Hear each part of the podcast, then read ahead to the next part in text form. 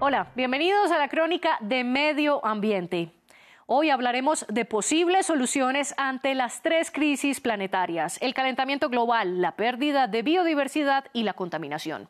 Panamá es un ejemplo de cómo lograr capturar CO2. Allí el bosque Fortuna absorbe al año 10 millones de toneladas de carbono, que es tres veces lo que se produce en el país.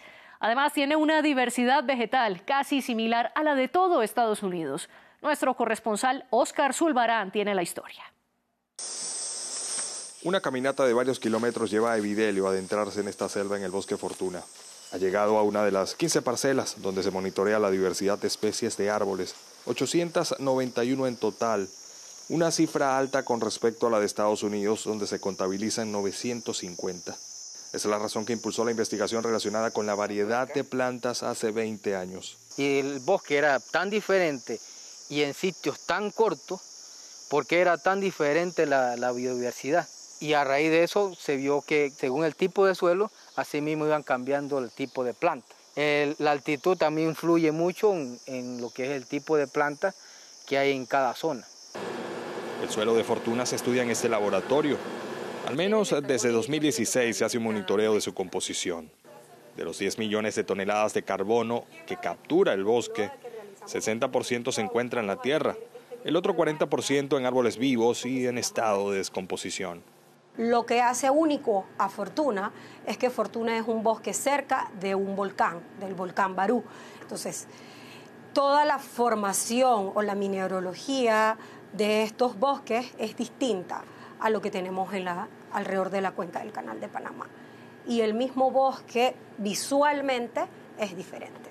A pesar de su altura, el bosque, al igual que el resto de las zonas selváticas del mundo, que logran captar al menos 4 mil millones de toneladas de CO2 al año, también está amenazado por el cambio climático. Según este botánico holandés, la defensa de las zonas vegetales no son suficientes para el problema. Ahora mismo los bosques no son suficientes para equilibrar la cantidad de CO2 que se libera debido a la actividad humana. Podemos cultivar más bosques, pero eso por sí solo, eso no es la respuesta al cambio climático. Aunque los bosques son importantes, no son la solución a todos los problemas.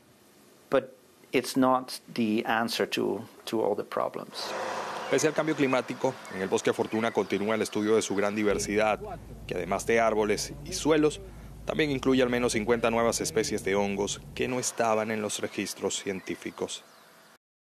Además del cambio climático, otra de las crisis es por la contaminación.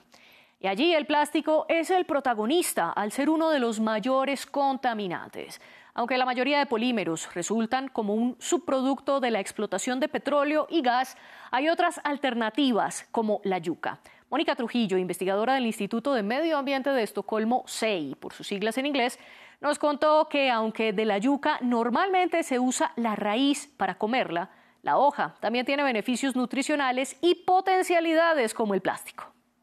Otra de las cadenas de valor interesantes que encontramos en Colombia eh, a partir de estos múltiples usos que tiene la yuca es la de los bioplásticos.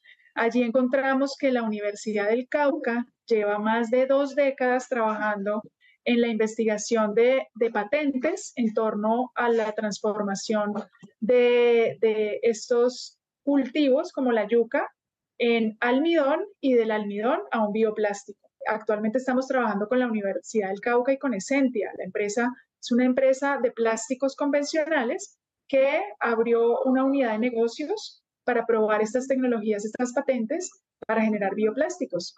Y estos bioplásticos serían para la, primero para el uso industrial. Mientras tanto, el gran reto es el precio.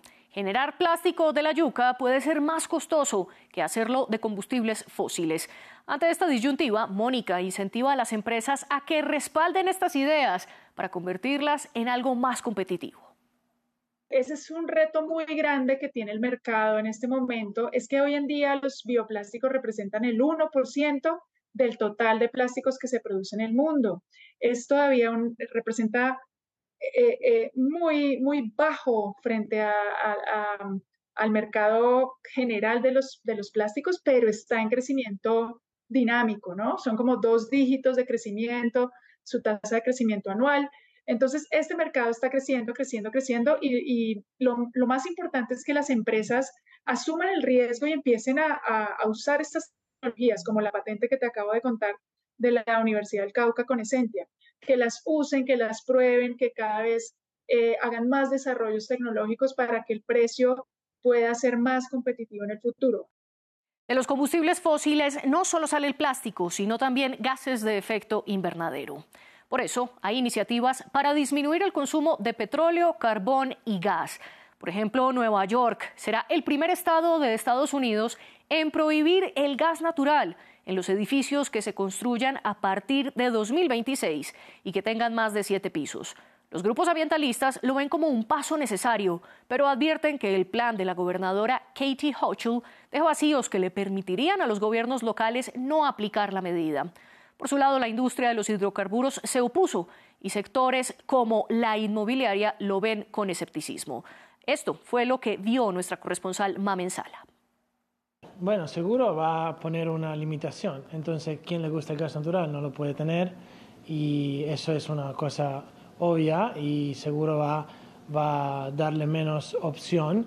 Y también eh, eh, el gasto puede ser diferente porque el gas natural eh, costa menos de la electricidad, especialmente si la insulación dentro del apartamento con las ventanas no está bien hecha y puedes tener más gasto en el apartamento. Con estas soluciones innovadoras nos despedimos. Hasta la próxima.